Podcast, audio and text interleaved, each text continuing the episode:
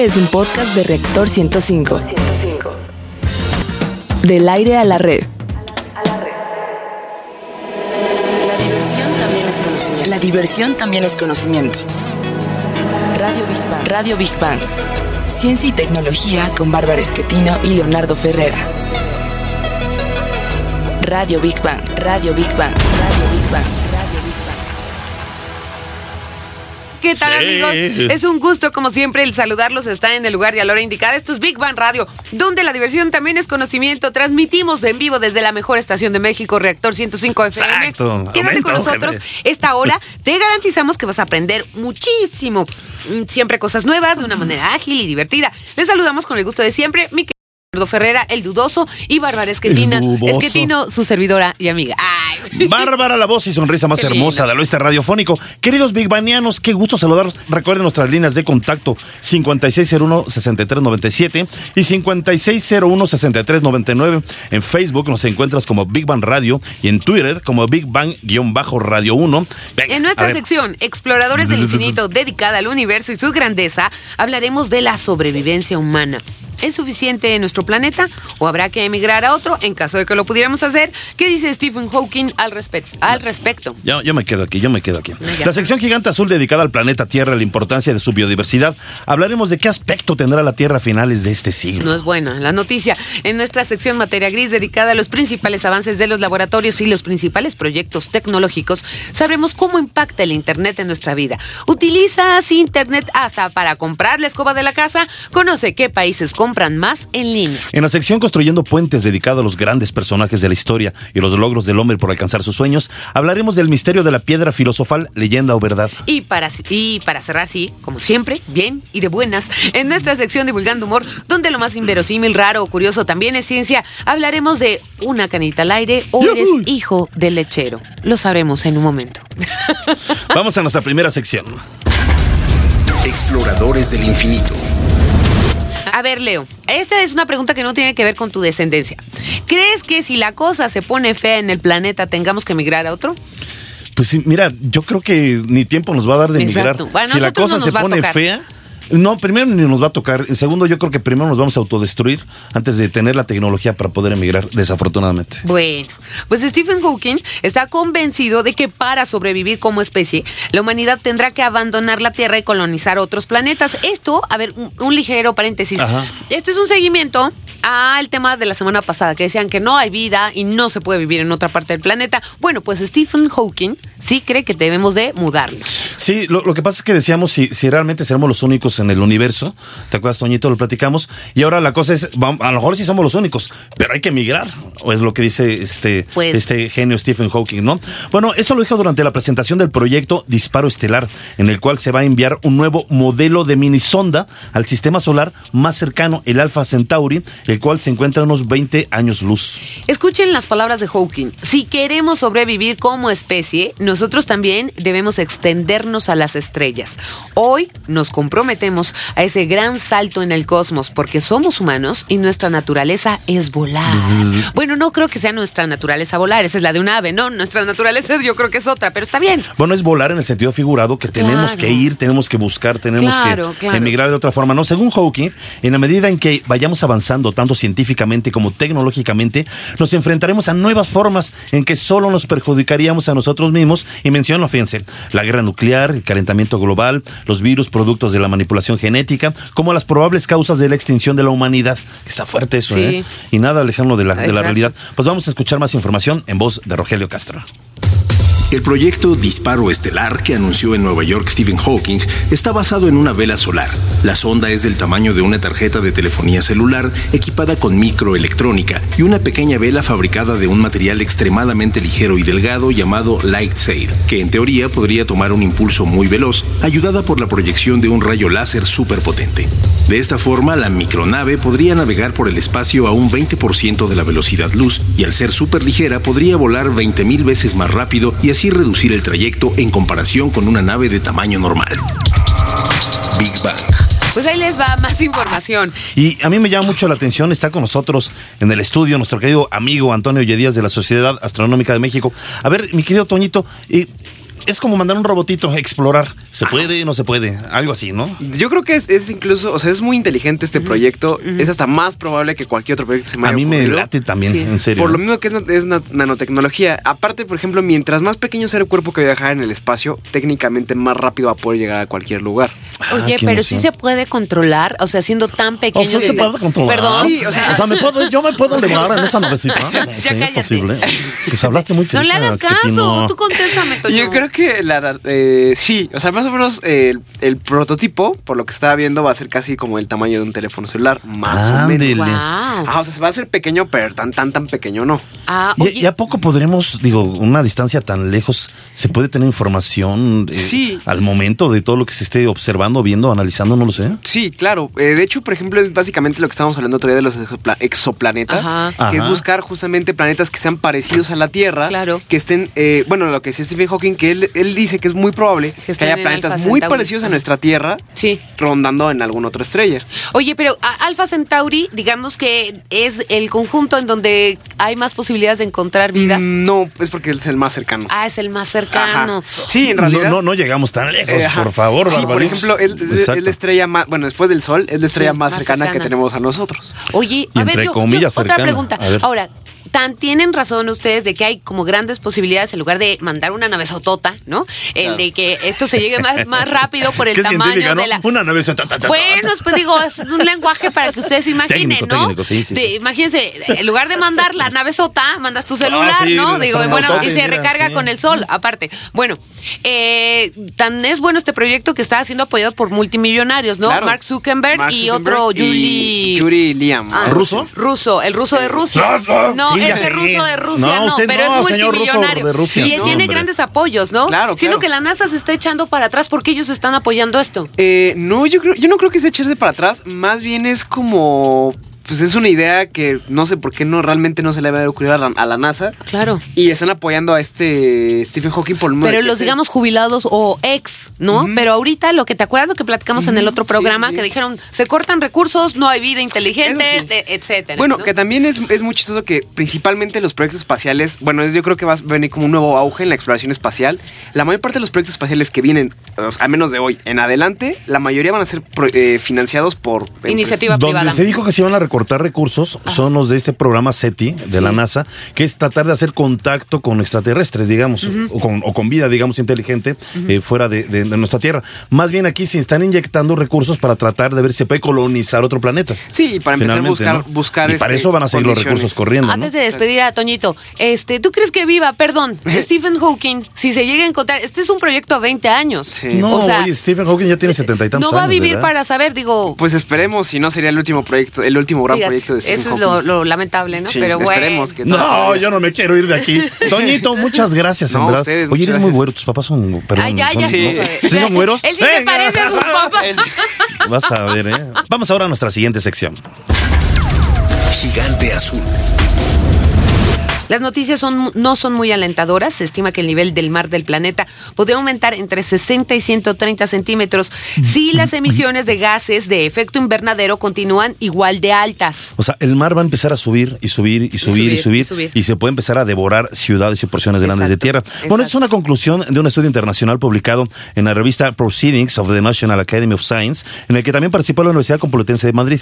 Para llegar a estas conclusiones, los científicos se plantearon tres posibles escenarios, establecidos previamente, con base en las emisiones contaminantes en la actualidad, tomando además en cuenta factores como el nivel del mar, la capa de hielo de la Antártica, la de Groenlandia y la expansión térmica del océano a medida que se calienta. Así es. Y bueno, eh, después se hicieron cálculos que además de tomar en cuenta los factores que nos mencionaste, Ajá. los combinaron con los cambios históricos de la Tierra y el equilibrio a largo plazo de acuerdo con el calentamiento global y al sumarlos a todos, el resultado fue el aumento del mar. Vamos a escuchar más información en nuestra siguiente cápsula. El cambio climático afectará gravemente a las islas del planeta. El nivel del mar se tragará a países enteros como Kiribati, ubicado al noreste de Australia, o Tuvalu, que se encuentra entre Hawái y Australia. No obstante esto, también afectará a las islas restantes con un grave problema de escasez de agua. Partiendo del escenario más probable basado en la concentración de gases de efecto invernadero y temperaturas, el 73% de las islas estudiadas serán más áridas en 2050 y según la publicación de Nature Climate Change, para finales de este siglo habrá pocas lluvias y en pocas islas. Las más afectadas estarán situadas cerca del Ecuador en el Pacífico. Big Bang. Y nos da mucho, mucho gusto saludar al biólogo Isaí Domínguez de la Conavio. ¿Cómo estás, biólogo Isaí? Hola Leo, ¿cómo estás? ¿Cómo estás? ¿Qué Buenos tal? días. Pues nos da mucho gusto saludarte. Oye, ¿en verdad es eh, tan alarmante esto del, del, obviamente, el cambio climático y lo que puede generar de incremento en el nivel del mar y que esto puede empezar a devorar literalmente eh, porciones de tierra grandes? Pues sí, es ahora sí, esto es una realidad. Ajá. Es muy cierto, el nivel del mar está aumentando. Está aumentando más o menos entre 1 y 2 milímetros por año, porque en los últimos 100 años más o menos ha aumentado entre 10 y 20 centímetros, que es bastante. Ajá. Y eso, está, y eso es lo que está provocando que ya muchas islas y muchas zonas costeras, como anteriormente ya le habías dicho, Florida y otros países, Ajá. están empezando a tener este problema. Entonces mucha gente está empezando ya, te- ya a ver estas consecuencias. Eh, ¿Esto qué significa? Digo, aparte de que el agua devore la tierra, ¿no? ¿Qué otras consecuencias va a traer esto del incremento del nivel del mar? ¿Escasez de alimentos? ¿O ¿Qué, qué vamos a ver? Sí, pues lo- la problemática o lo- o los principales problemas que vamos a ver es aumento en, en, las, en- en las tormentas, mayores daños, Ay, eh, mayores, de- este, si llega a haber un tsunami, pues bueno, va a, a- a- el mar va a devorar más tierra adentro, este, disminución en las pesquerías, porque bueno, los, los ecosistemas costeros este, como manglares, zonas arrecifales, eh, van a ser también afectadas por este aumento, ¿no? Estoy pensando, por ejemplo, si estamos hablando, mi querido este, Isaí Domínguez, estamos hablando de que puede afectarse eh, lo que es eh, toda esta parte de Miami, eh, pues estoy pensando en los- Florida. Florida, perdón, estoy pensando tal, tal vez en la península de Yucatán, pues que podría ser como la misma situación, no lo sé, El Caribe, ¿verdad? el Caribe mexicano. Sí, el, el Caribe es una de las zonas que va a ser afectada también, gran parte de América del Sur, islas también allá de por Alaska, esta parte norte también, todas las islas del Indo-Pacífico también son afectadas, entonces es una infinidad de lugares que muchos se tiene o se está previendo empezar como a desplazar a la gente para sacarlas. Claro. Y entonces se dice que o, o- o se dice que serían los primeros este como pues afectados de sacarlos totalmente de, su- de sus hogares. No, Entonces, bueno, sí, es dramático. Claro, es muy dramático y aparte, digo, de por sí nos va a quedar muy, de- ya es poca la tierra, ¿no? En comparación con el océano, con los océanos, con el mar. O sea, esto, ¿cu- ¿a cuánto se reduciría la tierra firme? ¿No tienen un cálculo? No te tengo yo ese dato Ajá. como tal de cuánto va a ser lo que va a aumentar, pero son, bueno, eh, en promedio, o sea, el aumento de 20, de 10 a 20 centímetros del nivel del mar, eso como que equivale entre 4 y 5 metros hacia, hacia tierra adentro. Fíjate. Oye, mi estimado Isaí, no hay manera de revertir ese fenómeno, es decir, eh, la, la- la fuerza de la naturaleza nos está sobrepasando, no hay nada que se pueda hacer. Pues mira, eh, ya es, ahora sí se puede decir que ya es un poco tarde, nuestras actividades son las que han repercutido o esto lo han acelerado. Son procesos biológicos pues naturales, pero ahora sí, en esta era que, que nosotros le estamos poniendo como el antropoceno, que estamos acelerando el cambio climático, estamos acelerando la extinción de Claro. las especies. Claro. Esto, bueno, ya no hay como una vuelta atrás, sino que se prevé que así que esto va a durar o va a seguir en incremento por los próximos cientos de años. Qué lástima. Isaí, bueno, bueno, esto se los dejamos de tarea a todos. Gracias, mi querido Muchas biólogo Isaí. Domínguez de la Conavio. Te mandamos un abrazo enorme. Igual un saludo a toda la Conavio. Gracias, Leo. Vamos a nuestra siguiente siguiente sección. Materia gris. Oye, Leo, ¿y a ti te gusta hacer compras en línea? Pues fíjate que he hecho pocas y de dos, tres compras que he intentado hacer, pues la verdad no se me han dado, no me han llegado el producto, no, no. Tú sé. ni sabes facturar en línea. Oye, no me quimes. Bueno, bueno, Claro que sí yo sé. te voy a decir que aunque tú no lo acostumbres, esta actividad va a la alza. Y consciente de ello, el gigante de Internet, Google, acaba de lanzar el botón de compra online. Y esto, pues es bastante natural, puesto que Google lidera el sitio de búsquedas en la web y realizó un estudio sobre comercio con la firma de investigación digital globalwebindex.com. Pues fíjate que en este estudio China es el líder mundial de comercio electrónico. Es que, que no es líder China, ¿eh? Sí. Donde tres cuartas partes de su población compran online. También están en la lista de países Filipinas, Emiratos Árabes Unidos o Arabia Saudita. También esto, hay que decirlo como, como con todas sus letras, es un boom a nivel mundial. Pero si lo pensamos bien, es muy lógico. Hay países donde los artículos de lujo, que son los que más se compran, no se encuentran, ya sean por restricciones políticas o económicas. Y esto no le permite a la población el tener acceso a ellos. Pues como dijimos, China es el líder en este ramo, pero tiene una manera de operar y un nombre específico. Vamos a escuchar más información en la siguiente cápsula. El sistema de compras online en China se conoce como Daigo y opera de la siguiente manera. Un ciudadano chino le pide a otra persona que vive en el extranjero que le envíe el producto de su elección, ya que en China el precio es más elevado. El Daigo es nuevo, pero desde hace mucho tiempo ya existía la tradición de encargar productos a sus connacionales que viajarán sobre todo a los Estados Unidos. Incluso muchos chinos cuando llegan a la Unión Americana tienen muy claro el objetivo de ir a centros comerciales para comprar los productos a mejores precios y llevarlos después a China para venderlos a mayor precio. Big Bang. Y para ello, ¿qué mejor que nos platique un especialista? Pero ¿qué especialista en el ramo? El ingeniero Omar Galicia, director comercial de Mercado Libre México. Muy buenos días, ingeniero, ¿cómo está? Muy bien, Bárbara, muchas gracias. Gracias por estar con nosotros. A ver, digo, ¿en México sí va a la alza esta tendencia? Definitivamente. Eh, digo, por ponerte algunas cifras, eh, aproximadamente 53 millones de, no, 63 millones de habitantes tienen acceso a Internet, lo cual año a año hace que esta penetración incremente lo que es el comercio electrónico. Pues, qué maravilla. Además, yo quiero, eh, estoy leyendo la reseña de acerca de la trayectoria de, de, el ingeniero Galicia. Y bueno, Mercado Libre está entre los 50 sitios con mayores visitas en el mundo. ¿Cómo pueden manejar un monstruo como este? ¿Cómo controlar la seguridad? ¿Cómo manejar eh, eh, que se hagan las compras correctamente y las ventas, etcétera? Sí, fíjate que ahí, ahí es muy interesante eso de los 50 sitios. Cuando hacemos un un zoom hacia lo que son los los e-commerce, o sea, los eh, sitios de venta de productos, eh, podemos ver que estamos inclusive en el top 10 de los sitios más visitados en el mundo.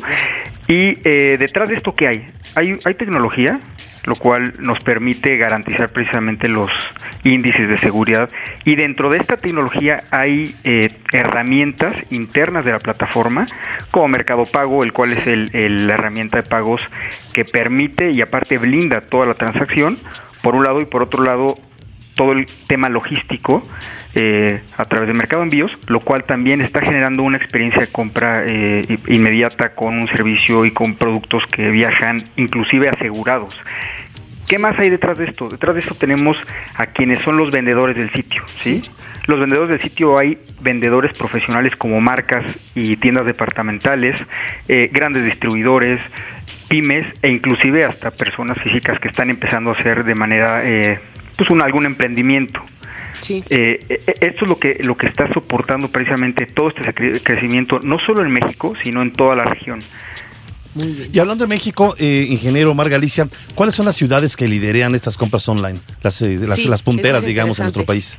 Mira, la verdad es que por, es un tema de concentración eh, y, esto sucede en la mayoría de lo, que es el comercio, ¿no? Principalmente la Ciudad de México, con, toda la zona metropolitana, posteriormente Monterrey, Guadalajara, y de ahí ya nos vamos haciendo unos brincos más específicos, por ejemplo, Veracruz, Michoacán, Puebla, Villahermosa, son como los más relevantes a nivel hoy, eh, tráfico y comercio electrónico. Y a ver, ¿y cuáles son codos? ¿Quiénes no se animan? ¿Quiénes son los codos? no, fíjate que, que, que, no, no, no, es que no sean, simplemente eh, hay cuestiones también que no permiten que las eh, y la infraestructura de conectividad eh, sea pues ahora sí que tan eficiente en ciertas zonas más lejanas de las ciudades capitales. Y, además hay que considerar que necesitas una tarjeta de crédito, ¿no? Eh, eh, y, bueno, tener acceso a Internet. Como dices, eh, Omar, no todo el mundo lo tiene, pero sí estamos conectados ya la mayor parte del mundo, en México, ¿no? También. exactamente. De hecho, el, precisamente hablando de, por qué estamos conectados, los dispositivos móviles son los que ha hecho ese gran boom de que todo el mundo esté conectado. Exacto. Y por otro lado, comentabas ahorita, oye, pero si no tiene tarjeta de crédito, eh, ¿cómo lo hace, no? Fíjate que nosotros, adelantándonos y entendiendo perfectamente la necesidad, al menos de México y de Latinoamérica, eh, tenemos alternativas de pago también eh, en tiendas de conveniencia, en efectivo. Ah, pues o depósitos directo en banco, lo cual permite que la gente que no está bancarizada Ajá. pueda, pueda hacer uso de esta tecnología e inclusive, tú ya sabes, ¿no? encontrar el producto, la disponibilidad, el precio, etcétera, a través de pagos, sí online, pero también fuera de, de lo que es online, a través de bancos, etcétera. Así es, pues mi estimado ingeniero Omar Galicia, yo prometo que me voy a, eh, a modernizar, porque últimamente me ha dado miedo de dos, tres compras que he querido hacer, este, pues de no me llegó el producto o yo se me hace que hice mal la, la aplicación. Pero le agradecemos mucho sus palabras, prometo modernizarme y muchas gracias por estar aquí con nosotros en Radio Big Bang. Le mandamos un abrazo muy grande y a todo lo que es eh, eh, México. Mercado- Mercado Libre. Mercado Libre, exactamente. Gracias, Eduardo, gracias, Bárbara. Pues vámonos, eh, ¿qué hacemos a nuestra siguiente sección? Vamos a nuestra siguiente sección. Construyendo puentes. A ver, Barbariux, Ajá. si pudieras poseer alguna piedra preciosa, Sí. especial, única, ¿cuál sería? Ay, única. Híjole, bueno, a mí me gustan los brillantes, ¿no? Porque dicen que tienen la dureza y todo. Pero no sé, sería una piedra que no estuviera al alcance de no todos. pide nada, ¿verdad? Un brillantito, Ay, un nada más. brillantito. A ver, tú me querías, ¿eh? ¿Cuál pedirías? Yo la piedra filosofal. ¡Ándele! Muy no, hombre. bien, muy bien. Pues sí, está bien. Sí, porque esa no la tiene nadie. ¿eh? Nadie. Nadie. Bueno, pues fíjate que eso es a lo que se dedicaban su vida los alquimistas. Siempre buscaron la piedra filosofal y esta era una sustancia alquímica de la cual, eh, cuenta la leyenda, era capaz de convertir metales como el plomo o bronce en metales preciosos como el oro. Bueno, decían que hasta desechos fecales, ¿no? Todo. ¿Cómo? Todo. En serio, en serio. ¿Verdad que sí? Claro que sí. Imagínate, yo andaría por todas las calles de la Ciudad de México, las de perro, ¿no? No, bueno, Oro, imagínate. mira, ya lloro en la esquina. Eso era como, eso era la piedra filosofal. Bueno, y esto es muy interesante. Pero chequen este dato. Los científicos de la Chemical Heritage Foundation de los Estados Unidos hallaron un escrito nada más y nada menos que de Isaac Newton, en el que se muestra la fórmula de la piedra filosofal para transformar cualquier metal en metales preciosos. Bueno, pues esta fundación es una institución que se dedica a estudiar la historia de la ciencia y se ubica en Filadelfia, Estados Unidos. Se fundó en 1982 y ellos obtuvieron el texto de Newton en una subasta. Y fue precisamente ahí, en la subasta, que se dieron cuenta que dicho manuscrito databa del siglo XVII y es una copia realizada a mano, imagínate, por el propio Newton. Qué maravilla, ¿eh? Fíjate que en este, sí, de verdad es una maravilla. Y en este escrito se relata el procedimiento creado por el alquimista Harvard George Starkey, como el de Game of Thrones, bueno, para fabricar mercurio sódico, sustancia considera- considerada como un ingrediente fundamental para obtener la piedra filosofal. Les invitamos a escuchar nuestra siguiente cápsula, que no, no es de un alimento para bebés. Escuchen. La alquimia estaba ligada a la magia y las leyendas. En la historia de la humanidad ha habido grandes alquimistas, pero es indiscutible que más allá de los mitos, la alquimia es la precursora de la química. ¿Has oído hablar de Abba Abdallah Jabir ibn Hayyan al-Sufi? O tal vez te suene mejor el otro nombre por el que se le conocía, Herbert. Herbert es considerado el mayor de todos los alquimistas árabes. Se dice que vivió en Sevilla alrededor del siglo VII. Hay quienes afirman que además de ser un gran alquimista fue astrónomo, astrólogo y mago. Se le atribuyen cientos de libros que hablaban sobre la alquimia y los procesos para convertir los metales en oro, y es muy probable que gracias a su obra se haya descubierto el nitrato de plata. Big Bang.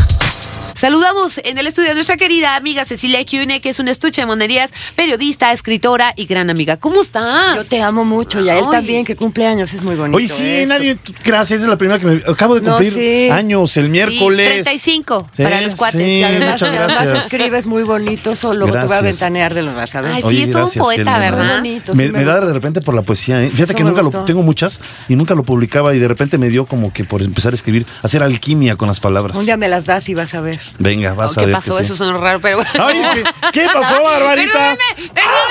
Ya. No, usted no se ¿Con quién te llevas, Ya, Bárbara? Niño perdón, perdón, perdón, perdón, perdón, La ya. estás influyendo de pésima Sí, manera. horrible. Leo, este, Hasta el déjame- ya ruso de es por tanto programa de sexo, ya uno piensa No, mal. vamos a hablar de cosas Hasta la serias. cúcara voladora, pues desde se Oigan, rápido le puedo mandar un saludo a Farper que acaba de cumplir el sábado también. ¡Bravo! Eh, no, va A ti el sí sábado próximo. pero a mí no, no. mañana cumple. Ah. Felicidades, te queremos. Besos. ya. Felicidades.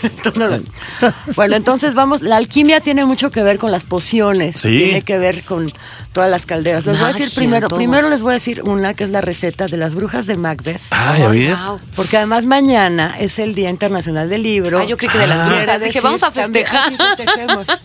y también es el día en que se supone que se muere Shakespeare.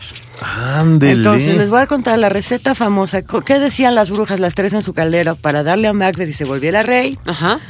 Era Escama de dragón, diente de lobo, humores de momia, fauces y entrañas de voraz tiburón de agua salada, raíz de cicuta por la noche arrancada, hígado de judío blasfemo, y el de macho cabrillo y, cabrío y cogollos de tajo, plantado en un eclipse de luna, nariz de turco y labio de tártaro, dedo de recién nacido estrangulado y arrojado a la charca por su madre. Yo creo que no vas a poder encontrar eso.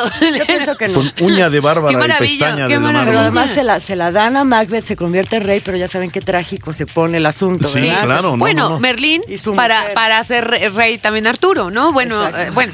Pero me las voy a decir pócimas, pócimas de la Venga, literatura. venga. Muy bien. Fíjate que todo para la literatura, empezando con Tristana y Isolda, que ese no tiene autor, sino que es un clásico. Tristana y Isolda, a Isolda su madre le dice, eso, el rey le dice, tienes que casar con este y la sube a un barco. Y ella no se quiere casar con él, porque con el rey, porque él quiere a Tristán, ella quiere a Tristán. Ajá. Entonces le dice que te voy a dar esta pócima y al primero que veas, que, que ella cree que va a ser el rey porque está en un barco, te vas a enamorar de él. Y que se toma la pócima y al primero que ves a Tristán. Ándele. Esa es una. La pócima de Alicia en el País de las Maravillas. Ay, a ver. Que te la, se la toma y se hace pequeña y se hace Sí, grande. sí, sí, Ajá, sí, sí, sí, sí. Como la chiquitolina, ¿no? La Sí. chiquitolina. La pócima sí. del doctor Jekyll y Mr. Sí, Hyde. hombre, claro. Que Sí. ese sí lo, ya, ese ya lo hemos recomendado. Ya, sí, ¿no? Pues no sé, pero No vol- recuerdo. volvamos a recomendar. Ajá, sí, sí, sí, sí. Entonces recomendamos Macbeth, Ajá. que es importante, de Shakespeare, Sí. porque mañana es el día del libro y lean eso. Sí. Además, Lady Macbeth, podemos hacer el día de las brujas, Barbarita. Podría ser, estaría. ¿Por Sí. ¿por qué se me quedan viendo todos? Pues no sé. Yo me. Perdón, ¿eh? Bueno, Soy todos a tu nariz. Lady Bárbara podría. También podemos recomendar otra que ya se- estaría muy bueno leerlo porque además aprendes historia, que es una serie de libros Ajá. de Asterix y Obelix. Ay, Ah, uy, me encanta. Él es, él es fanático. Sí, yo soy fanático. ¿Qué tal la poción mágica? Sí, sí, Entonces sí. hay una No, poción genial. mágica que hace El que del Obelix- druida. El del druida. El del druida, es genial. una maravilla. Entonces podemos, podemos recomendar eso. Macbeth, Asterix y Obelix. Y todo el ciclo artúrico, ¿no? Es lo que te Sí. estaba diciendo, todo lo que tenga que ver con Merlín. ¿Merlín era un mago o un alquimista? Eh, Acláramelo dice- ahorita. Dicen que es el primero de los magos y el último de los De los- druidas. Gran druida, sí, Exacto. exactamente. Entonces eso quiere decir que manejaba las dos cosas. Claro, claro. Pero si se fijan cómo todas estas bebidas, yo creo que por eso... Le daba fuerza a Obelix, ya me acordé. Claro, le da, ya, pues no, es que A los dos les daba fuerza, Pero ¿no? ¿sabes lo que le pasó a Obelix? Que de pequeño se cayó en el, en el cazón Ah. de la poción mágica y era fuerte siempre. Sí, para era gordito, fuerte, simpaticón. Que comía puros jabalíes. Yo desde ahí siempre tenía ganas de comer un jabalí. ¿sí? ¿Nada más Oiga. te acuerdas de ese con miel? Sí, por por sí. favor, no me vayan a mandar fu- fuera de aquí. No. Pero ¿se acuerdan, ¿se acuerdan del zorrillo con Tintán? Que la bruja le da una poción y se vuelve valiente. claro. Digo, yo sé que no es un clásico de la literatura, pero no se lo pueden perder. Digo, la bruja lo hace valiente, le, le, lo, lo hace feo, porque apestaba a zorrillo, pero era el hombre más valiente del mundo, ¿no? El hijo del visconde, porque era visco. Que además era muy bueno. Ajá. Y bueno, podemos terminar con otro libro que sí es muy maravilloso, que es la, la, Odisea, la Odisea. Porque La la, poción de claro. Circe, la bruja, Sí, claro, ¿se acuerdan que se las da en el claro, barco? sí. Porque co- convierte a todos los marinos en animales. sí, sí. Sí, sí, Mi sí. querido Vivianiano, si tú pudieras hacer una poción mágica, ¿cuál harías en, esta, en este mundo actual? Ahorita no lo dices, ahorita pensamos cuál. ¿Y qué hacemos? ¿Vamos a nuestra siguiente y última sección? Sí, divulgando humor. Yo no soy hijo de lechero, prometido que no. Divulgando humor. En este momento y en este lugar, te decimos que estás en el sitio y en el cuadrante adecuado. Así, ¿Sí? pues vamos a tratar pues, de aclarar todas estas dudas, ¿no? Exacto. Primero vamos a decirte que en los mamíferos, grupo al cual pertenecemos, no hay muchas especies monógamas. O sea, de una sola pareja. Exacto, pero no los asustes, Leo. O sea, tampoco esto quiere decir que sean hijos de lechero. También hay que decir que Ni si que todo el mundo sea loco, nada, nada. que si hay monogamía en otras especies como las aves. ¿Cuáles? Pues los pájaros o las aves canoras. El 90% de ellas son monógamas. Y lo más increíble es que donde anidan cada año, déjame decirte que anidan en el mismo lugar y aunque son miles de aves muy parecidas, saben exactamente cuál es el, el- el lugar donde van a anidar y eh, cuál es su pareja. O sea, aquí no hay nada acá y que me equivoqué, que iba otra pajarita, no, nada. Ajá, exactamente, ajá. ¿no? Pero bueno, eh, hay una explicación científica de por qué somos fieles o no, ¿verdad, Leo? Bueno, según los científicos, la monogamia es social, ya que este comportamiento es una de las estrategias de la selección sexual que garantiza el éxito reproductivo, ya que con las aventuras extramatrimoniales, la hembra asegura el éxito reproductivo en caso de que el macho sea infértil. Oye, qué, qué feo, en Y serio. también- y también, también- se logra la diversidad genética. No, no, que feo es la naturaleza hablando. Tenemos que seguir adelante. Pero según el biólogo Martin Larmosí, Institute de la Universidad Católica de Louvain en Bélgica. Dice que en realidad aquellos hombres y mujeres que entran en el selecto grupo de los hijos del lechero son solamente el 1 o 2% de la población. Lo mejor de esta investigación, para que no se asusten y crean que sus abuelos eran diferentes o que sí eran hijos de lechero, es que se hizo a padres e hijos actuales, pero también a generaciones pasadas de hace 400 años y los resultados fueron los mismos, o sea, el- solo el 1 o 2% no es hijo del que creía que era su padre. Vamos a, a escuchar la siguiente Entonces no me cápsula. espanto, ¿verdad? No me espanto, No. está bien. El estudio publicado en la revista Psychology Today reveló que solo una cuarta parte de los padres dijo tener preferencias entre sus hijos. Sin embargo, el 75% de los hijos señalaron que sí hay diferencias en el trato entre hijos y padres. Su autora, Ande Acevedo, explica que es bastante frecuente el hecho de preferir a un hijo, lo cual se manifiesta de muy diferentes maneras. Un factor muy común es que el padre o la madre tengan mayor afinidad con alguno de sus hijos por el carácter. El consejo para que los hijos no se sientan en desigualdad de sus hermanos y crezcan con sentimientos negativos es que los padres actúen para que ninguno de sus hijos se sienta rechazado, porque esto a la larga tiene efectos devastadores sobre ellos. Big Bang. O sea, lo que, lo que eh, queremos darte a entender con esta información es que el que tus papás prefieran a uno de tus hermanos no te convierte necesariamente en el hijo, el hijo del lechero. Exacto. Fíjate que un estudio en la Universidad de Redlands en California afirma que el favorito, el hijo favorito de la madre, suele ser el primogénito varón. Así es, y mientras que el padre suele ser. El del padre. el del padre, ajá, suele ser la hija más pequeña. Y estás en lo correcto si tus padres encajan con esta estadística. Fíjate que yo era el niño sándwich. Esos son los yo- más afectados, yo siempre regularmente. creí- no, yo siempre creí que mi papá quería más a mi hermana y mi mamá a mi hermano mayor. No, Pero, ya pero después fíjate que- supe que sí me amaban también. Eh, el- claro que te Ándele. aman, pero el 95% de los padres dice que eh, no tiene un, eh, que tiene un hijo predilecto, los que lo aceptan, ¿no? Y el 5% que dice que no lo tiene, miente, miente con todos los dientes acerca de que no tiene preferencias. Así que no te preocupes, querido amigo, no eres adoptado, no te cambiaron el parque por otro.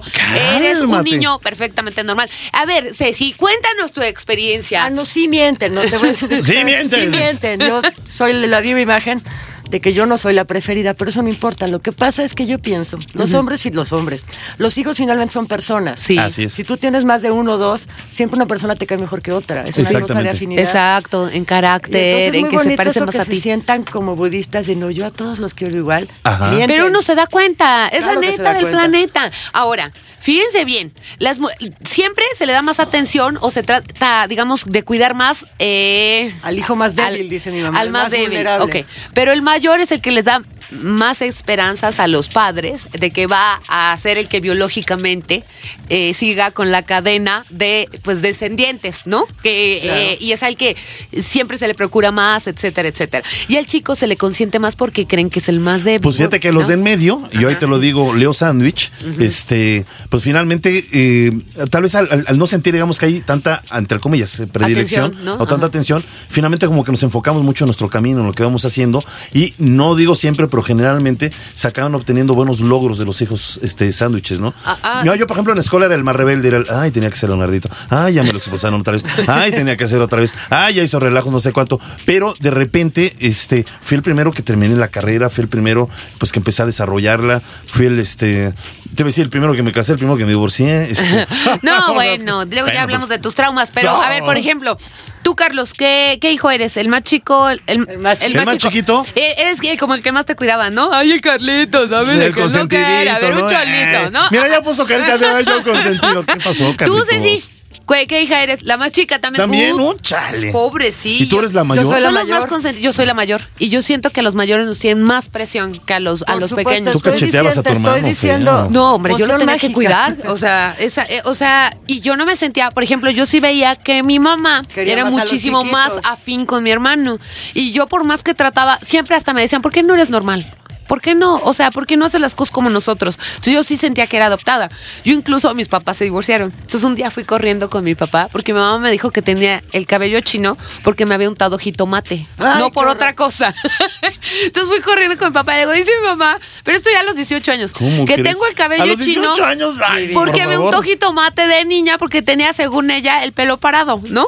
Y dice, está loca tu mamá, no le hagas caso. Dice, lo hace por molestar, que no Puso entiendes. León en Deleyev Eh, hombre. Por ejemplo, a mí no me cuidaban tanto, más bien de mí exigían como resultados. Pues es igual que tú y que yo vamos a ser pócimas en este momento Sí, y darles o sea- a nuestra mamá un traguito, bueno, no sé. Sí, o sea, mamá era de yo quiero resultados. A mí no me digas cómo, yo quiero resultados. Ya nos vamos, agradecemos a la producción de controles técnicos, a Eddie Gobea en la producción general, a Carlito Serrano, Ceci Mazariego asistiendo a la producción, Cecilia Cune en la recomendación de libros en redes sociales, a Gaby Chulín en la locución de las cápsulas, a Rogelio Castro y a todos nuestros investigadores y científicos que amablemente participan con nosotros en cada emisión. Y recuerden, queridos Big Banianos, sin ustedes este programa tampoco sería posible. Gracias por estar con nosotros. Gracias también a nuestra mascota, el niño Godzilla, y a nuestro corresponsal, el ruso de Rusia. Nos despedimos. Bárbara Esquetino y Leonardo Ferrera. Gracias, Cecilia Kuhn, eres un amor. Muchísimas gracias. Y hasta la próxima semana en punto a las 11 de la mañana. Esto es Big Bang Radio, donde la diversión también es conocimiento. Los queremos. También saludos a la cúcara voladora. Ay. Ay, patón. ¿Qué, qué te pasa? Ay. Conocimiento. La diversión también es conocimiento. Radio Big Bang. Radio Big Bang. Ciencia y tecnología con Bárbara Esquetino y Leonardo Ferrera. Radio Big Bang. Radio Big Bang. Radio Big Bang. Esto fue un podcast de reactor. podcast de reactor. Del aire a la red.